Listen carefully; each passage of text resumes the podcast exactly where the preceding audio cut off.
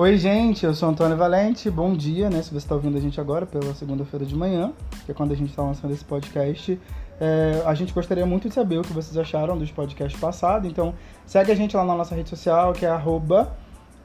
É, esqueci o arroba. Arroba Meu Deus Aonde Eu Tô, que é o nosso podcast. E também segue a gente nas nossas redes sociais pessoais para poder conversar um pouco com a gente, conhecer um pouco do trabalho que a gente faz para além do podcast. É...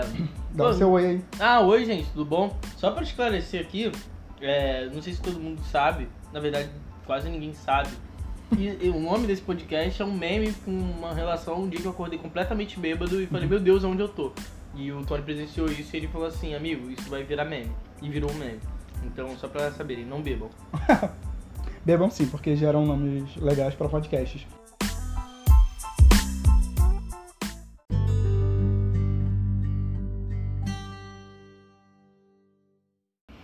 A gente falou na semana passada sobre é, o filme American Song, é. E o João contou um pouco da experiência dele enquanto filho de, de, de, de pais interraciais, né, de um casal interracial. E a gente vai continuar falando sobre paternidade agora, só que de uma maneira mais objetiva. Eu vou compartilhar um pouco também da minha experiência, que eu fui criado sem pai, e que é uma, uma realidade que o João desconhece. E a gente vai discorrendo sobre outros assuntos e a gente espera que, você, que vocês gostem desse podcast. E eu começo dizendo que o meu pai escolheu não ser pai para mim. Né? Porque pelo que eu sei, né, pelo que minha mãe me conta, eles separaram quando minha mãe tinha seis meses de, gravidez, de gestação. E aí minha avó era aquelas mulheres assim que tipo se saiu de casa para casar, não volta mais. Então o que que minha mãe fez? Minha mãe foi procurar um cara que era um bandido, uma espécie de miliciano, seria nos dias de hoje, mas que sempre foi afim dela, dizendo: Olha, tô grávida, não tenho como voltar para casa, você me aceita. E ele aceitou, então eu cresci nesse lar. Caralho. Com meu pai biológico, rejeitando a, me rejeitando desde a barriga da minha mãe, e depois com um pai que era bandido. E meu, minha mãe tentou forçar uma, uma aproximação minha com meu pai, muito, assim, muito, muito. Amigo, eu não me lembro de quantas vezes minha mãe me deixou arrumado no portão, sentado, esperando meu pai vir me buscar, porque ele falou para ela que, que, tinha, que iria me buscar e ele não veio. Então, é, por exemplo, eu acho que hoje o que. A palavra que remete meu pai, é ausência, mentira. Sabe? Porque ele fazia isso com. Eu era uma criança.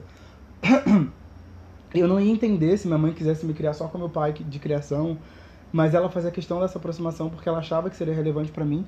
E ele nunca quis ser meu pai. Eu me lembro que com 10 anos a minha professora me levou na psicóloga que tinha no colégio. E a psicóloga falou que eu tinha muitas questões relacionadas à paternidade. E nisso ela escreveu uma carta onde ela pedia para meu pai ser mais presente, para que ele me registrasse, porque eu não sou registrado pelo, pelo, pelo meu pai. Só, sou registrado só pela minha mãe. Ele tendo certeza de que, de que eu era filho dele. Eu sou a cara dele quando minha mãe engravidou. Eles eram casados, então não tinha por que ter dúvidas, ele não, ele não me registrou. E é um cara que tem, sei lá, mais de 15 filhos e registrou todos. E não me registrou. Caralho. E aí a, a, a psicóloga da escola mandou essa carta para eu levar lá. E minha mãe me botou no ônibus, meu pai tinha um depósito de bebida na época.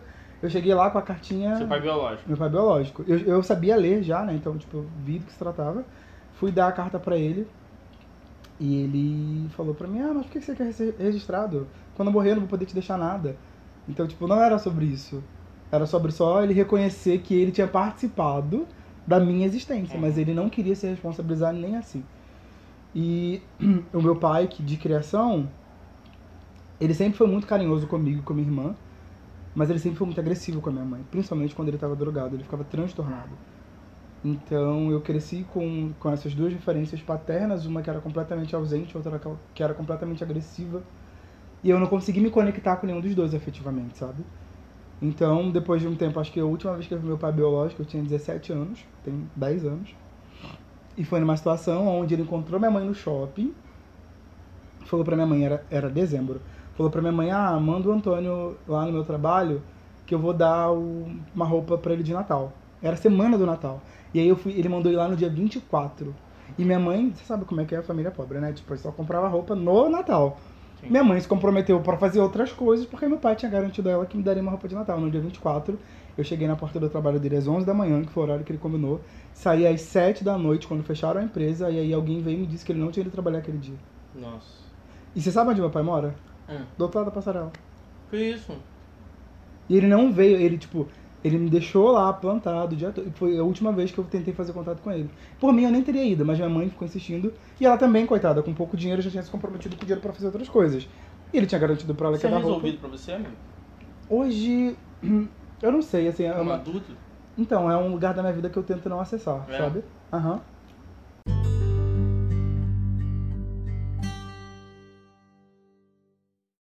Hum, o Dia dos Pais pra mim sempre foi muito doloroso, Natal.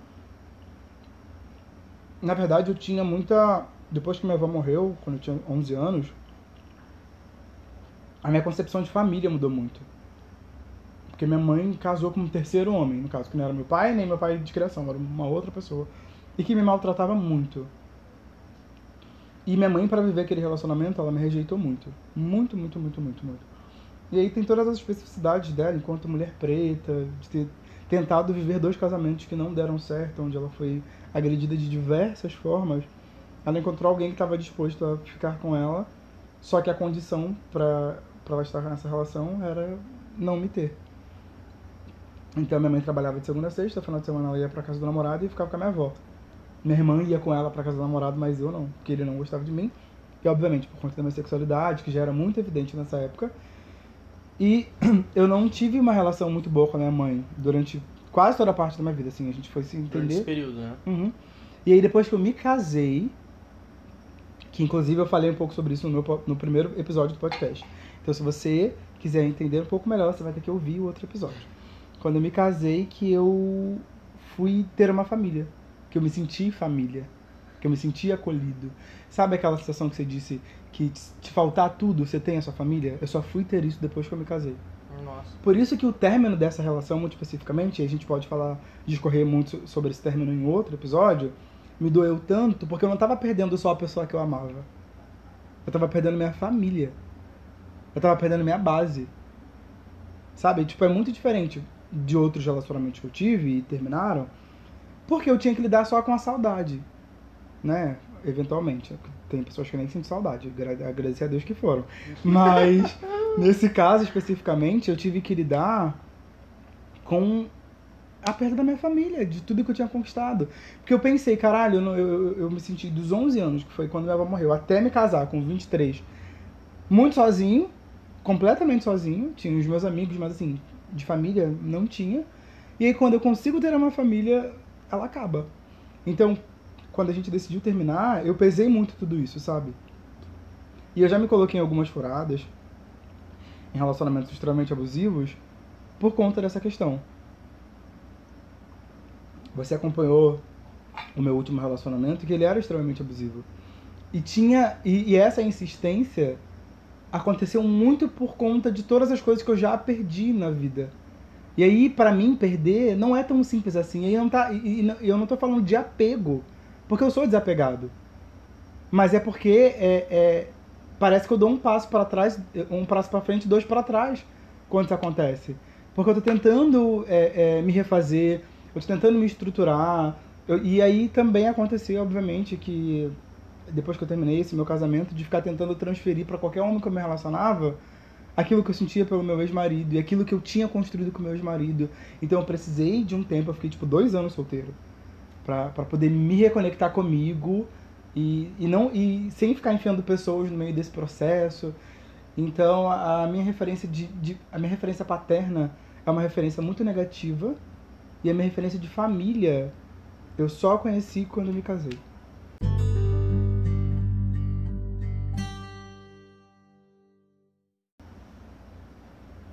Podia acabar aqui. É, Então, cara, eu, eu sou agraciado, assim.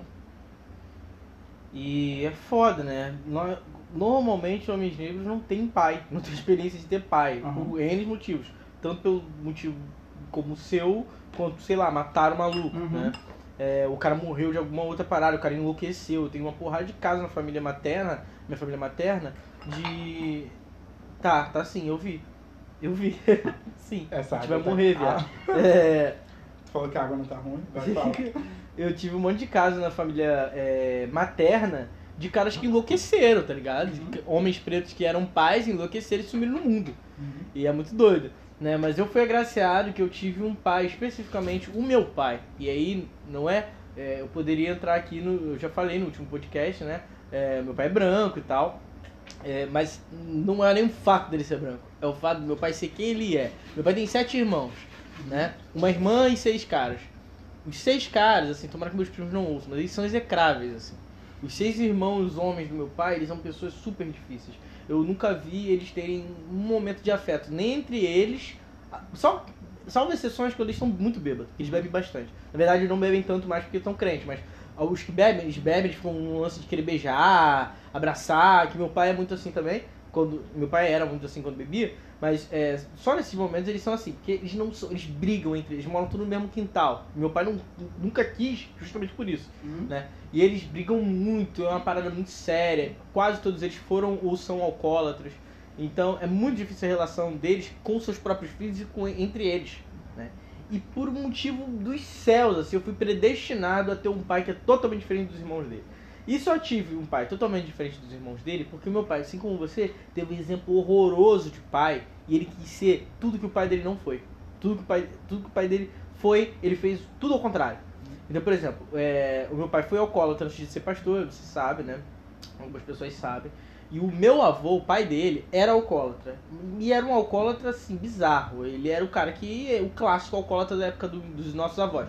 Chegava em casa, quebrava tudo, batia nos filhos e tudo mais. E o meu pai diz que desde pequeno ele era o único filho que sentava e conversava depois que o pai dele se acalmava. Ele sentava e conversava com o pai dele, depois que o pai dele se acalmava. Meu pai tem uma mágoa muito grande com relação a isso, inclusive, porque uma mágoa com o italiano, que é o avô dele, o meu bisavô, porque esse meu bisavô fez uma, essa família do meu pai, do meu avô aqui, e nunca assumiu. E foi fazer uma família em Minas Gerais que ele assumiu, né?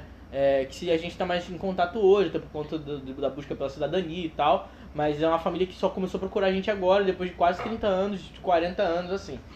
E meu pai tem uma mágoa muito grande é, é, com esse passado dele, com esse lance do pai dele ser um cara que só se tornou esse alcoólatra porque foi abandonado. Uhum. Porque, segundo meu pai, o, o meu avôzito, o pai dele, foi com 20 anos buscar o italiano e o italiano não quis atendê-lo. Uhum. Ele viajou para conhecer a família e a família não acolheu ele.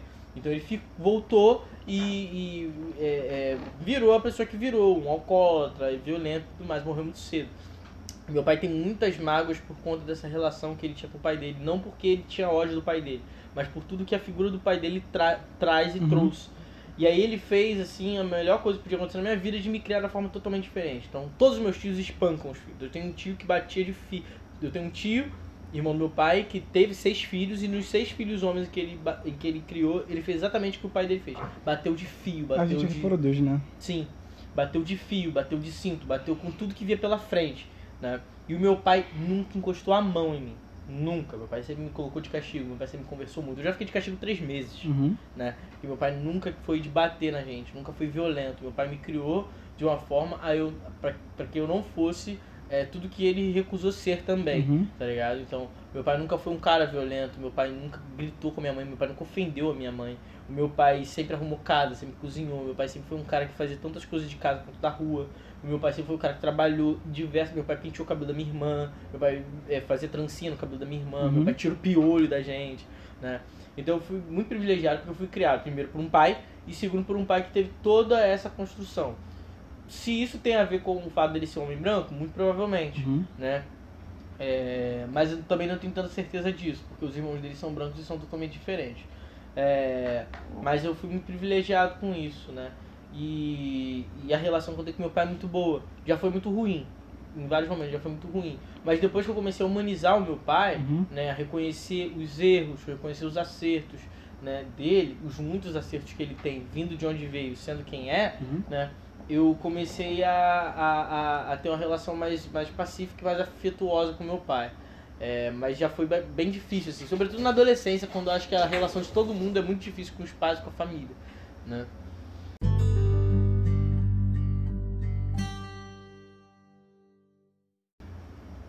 Ah, eu tenho uma pergunta pra te fazer já pra gente encaminhar. É, é, porque a gente fala pra caralho, Uhum. né, mas pra gente dar um rumo melhor no, no- no- na nossa conversa. E que a gente também tinha conversado sobre isso.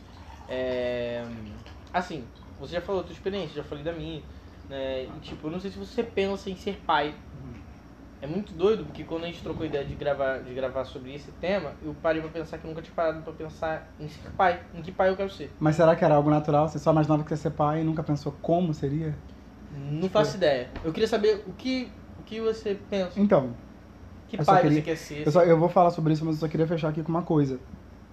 Que é, esse meu pai biológico, que teve depois outros 15 filhos, né? Porque quando eu nasci só tinha, ele só tinha uma filha além de mim. Ele não foi um bom pai pra ninguém.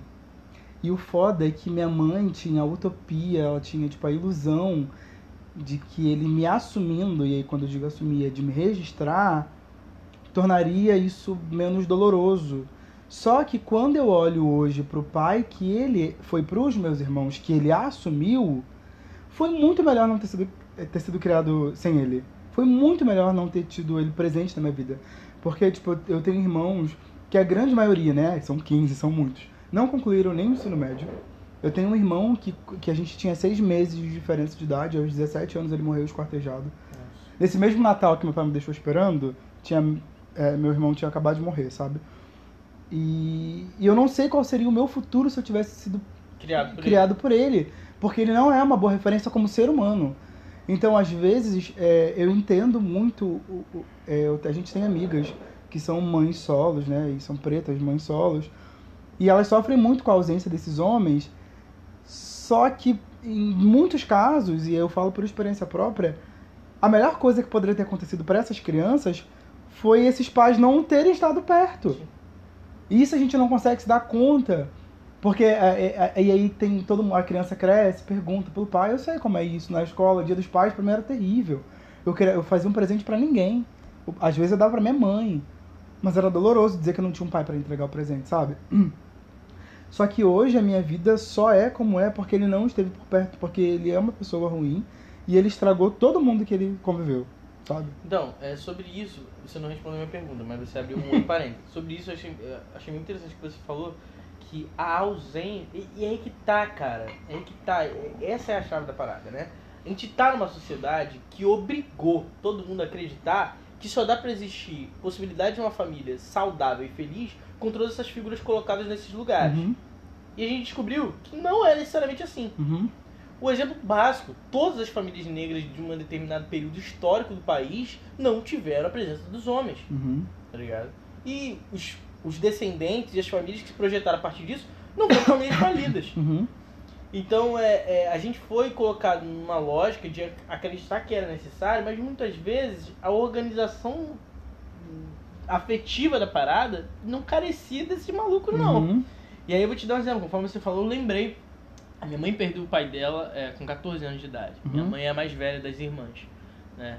E a minha avó criou as três dela, né? A minha mãe é gêmeas, tias gêmeas, uma faleceu recentemente. É, e criou mais uma que minha mãe, minha avó trabalhava em casa de família, então ela trabalhava meio que sendo governanta da casa dessa minha tia. E aí quando a mãe dessa minha tia morreu, ela pegou e até hoje chama, na verdade ela chama, ela chamava, né, quando minha avó era viva, chamava de mãe e tal, Uhum. e era tratada como irmã mesmo. Até pouco tempo eu achava que ela era nascida da minha avó. E uma outra tia minha, que é um pouco mais velha, que trabalhou com a minha avó, quando minha avó era governanta, ela trabalhava com, de outra parada na mesma casa, de, de família rica. Uhum. E minha, minha avó também, ela acoplou.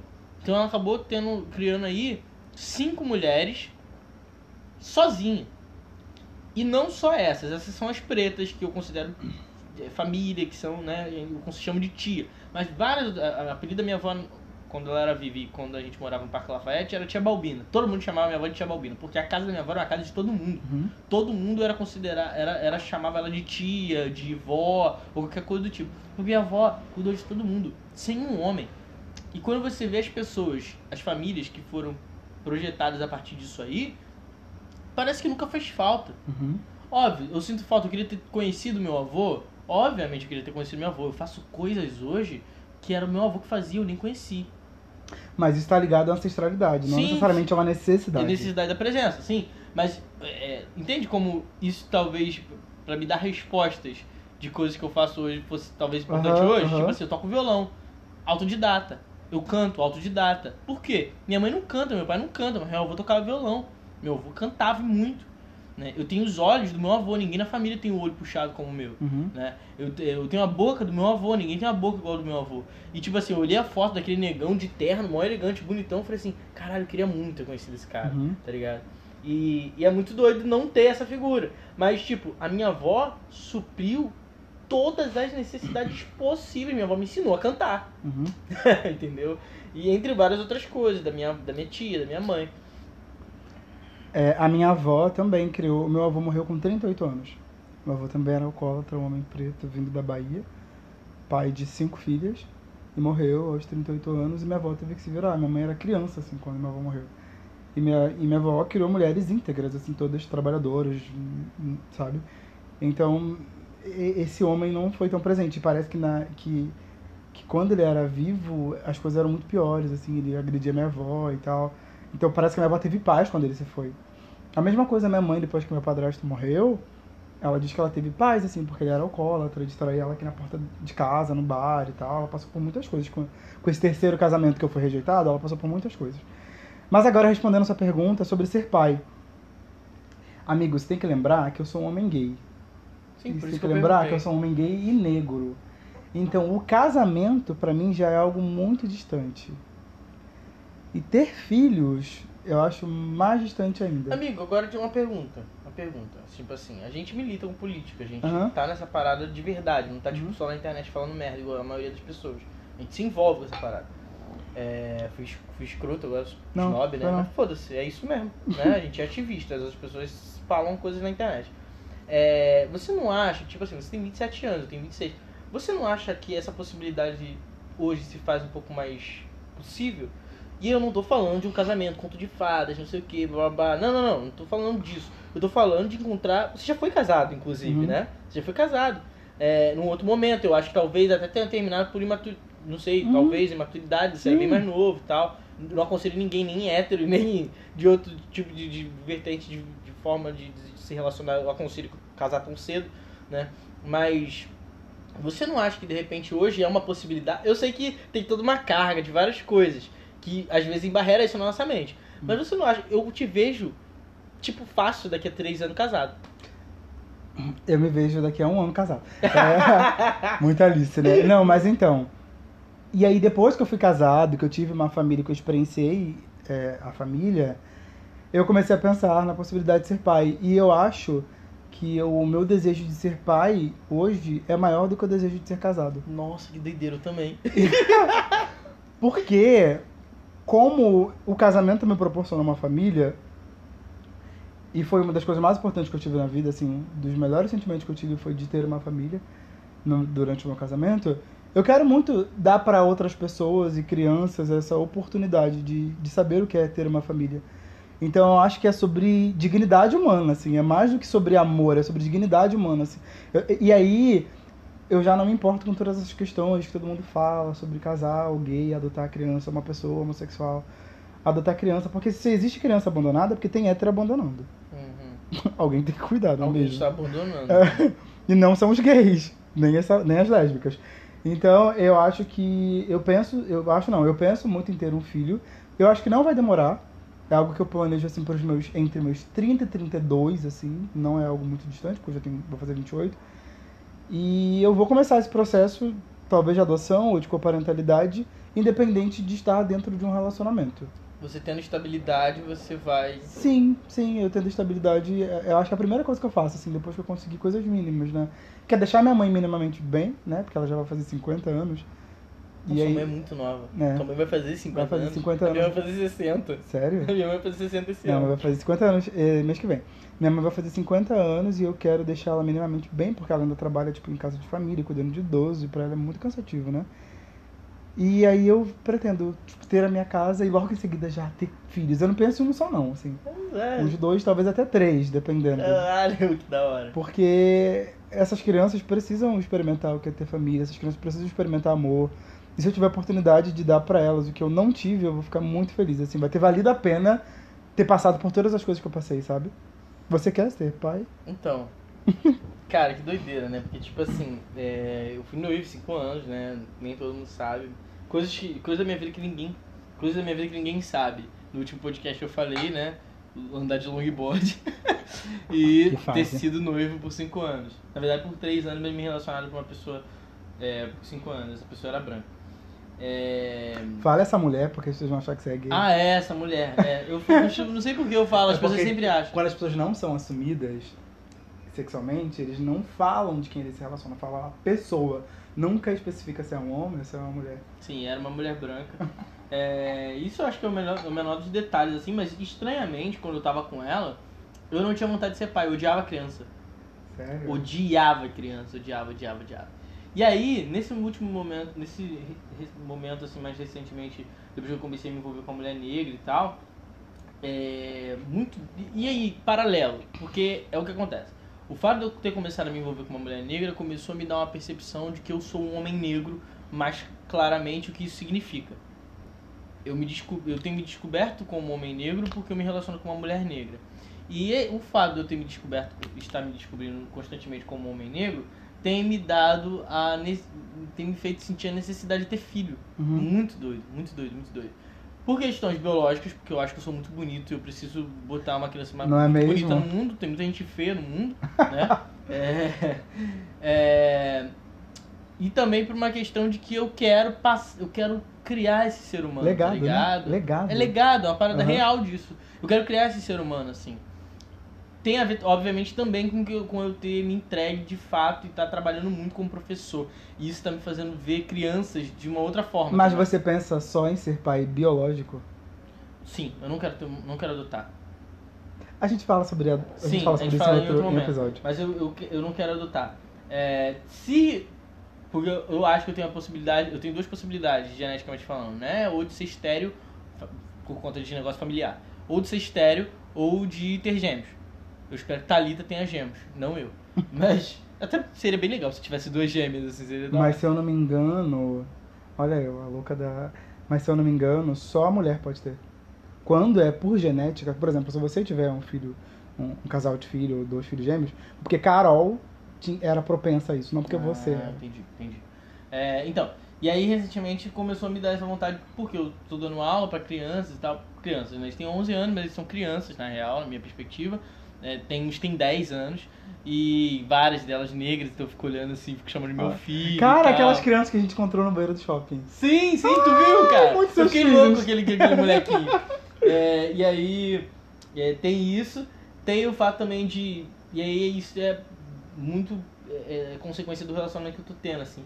De querer ver. é, de querer dar pra pessoa que eu amo um filho, tá ligado? Uhum. Tipo, uma criança que pareça comigo, que pareça com ela e que a gente vai criar junto e tal. Então tem tudo isso, assim. É, mas era muito. Esse era um assunto totalmente fechado pra mim. Você me conheceu, eu odiava criança. Uhum. Eu falava, inclusive, com a nossa amiga que, que tem a filha, eu falava, cara, a única criança que eu gosto é a sua filha. E Aham. muito mal, tá ligado? Porque eu odiava criança, eu odiava a ideia de ter filho. E assim, meu argumento era tipo, meu filho não merece morar num país em que o Bolsonaro é presidente. Aham. Foda-se, tá ligado? Esse mundo tá acabando. E assim, ainda acho que o mundo tá acabando, tá ligado? Mas é muito doido, como os momentos da nossa vida vão reorganizando as coisas na nossa mente. Nesse momento que eu falava isso, era o momento que eu tava vivendo uma bad do caralho. Uhum. De acabar de sair de noivado, de relacionamento. Lembra que eu era totalmente anti-amor? Uhum. Falava assim, não, não namora não, essa porra vai dar errado, Aham, isso é ridículo. Que namorar, que casar o quê? Lembra aquela nossa amiga Uhum. que também falou que ia casar? A gente começou a zoar e falou, cara, essa porra vai dar ruim e tal. Deu ruim, mas enfim. É, mas é, eu tava muito nessa vibe e falava que, filho era uma coisa que eu abominava, abominava real. Falava, odeio criança, eu não quero ter filho. E entrei numa fase da minha vida mó florida, entre aspas, tipo, emprego, trabalhando, vendo os meus projetos dando certo, as paradas acontecendo, uma namorada, tá ligado? Uma namorada preta, é, Linda, linda, inteligente. gostosa, inteligente, Ai. engraçada. E aí comecei a pensar nessas paradas e pensando assim, caralho, esse pai eu quero sim ter um Isaac. Tinha aquele, Era menor que, aquele menor que eu peguei no E a irmã banheiro. dele era a Nicole. A irmã era Aham. Nicole. Então, eu, penso, eu vejo os filmes, vejo as séries e penso assim, caralho, esse pai eu queria ter um molequinho, tá ligado? Jamal. não, não, odeio esse nome, gatilho. É, mas eu tenho inclusive um amigo, o Matheus, que ele tem um, um filho chamado Abayomi. Ele é preto e, e o filho dele é preto. E é incrível, ela- ele grava vários vídeos com o moleque, ele veste o moleque igual a ele. Eu quero muito Cara, isso. muito, quero né? muito, então, muito, muito. então, são essas paradas assim de querer passar o legado e ensinar coisas, tá ligado? Eu fico pensando, caralho, será que meu filho vai, se vai desenhar também? Eu quero tipo assim, o meu avô. Ele, ele vai falar assim: meu, meu avô desenhava, meu pai desenhava e eu desenho também, É tá aí. Tipo, meu filho vai tocar violão, meu filho vai cantar, eu vou ensinar meu filho a cantar, tá ligado? Mas pode ser nada disso também, porque a Pode gente ser não pode disso, projetar, entendeu? né? Mas é, é que tá, isso é inevitável, Tom. Isso é Aham. quase inevitável quando você começa a pensar em querer ter filhos. Então é uma parada que eu comecei a projetar, até porque eu comecei a ver, e a Carol fala muito pra mim, ela fala, eu tenho certeza que você. Ela odiava também, ela não queria Uhum. ter filho. Ela vê minha relação com meus alunos, assim, eu mando vídeo pra elas, eu zoo meus alunos, eu implico com eles, eu desenho eles, né? Eles me abraçam e tal. E aí ela vive falando assim, cara, eu tenho certeza que você vai ser um pai incrível. E ver como meus alunos me enxergam. E como vários deles me chamam de pai às vezes, falam assim, eu queria que você fosse meu Uhum. pai, os alunos que não têm pai, eu queria que você fosse meu irmão mais velho. Esse, esse lance de ter projetado, e é errado até, mas não sei se é tão errado, porque a gente tá falando de uma educação de um professor negro, Uhum. com crianças que majoritariamente negras, Aham. então não sei se é tão errado, mas esse lance de criar uma relação meio família com meus alunos, Sim. É, começou a me, a, ver- a me mostrar que há sim uma possibilidade de eu criar, nesse mundo desgraçado, uma criança e criar bem. Aham. Porque minha mãe me criou num mundo desgraçado, tá Aham. ligado? Meu pai me criou num mundo desgraçado. Eles foram criados num mundo muito mais desgraçado que o nosso, tá Aham. ligado? Minha mãe foi criada na ditadura militar, Uhum. né? Então, tipo, é, é, hoje, assim, já me imagino pai, assim. Não sei em quais circunstâncias, em quais... Eu queria muito criar meu filho fora do país, eu não queria criar meu filho no Brasil, Uhum. tá ligado? Mas já parece ser uma possibilidade, uma parada mais clara.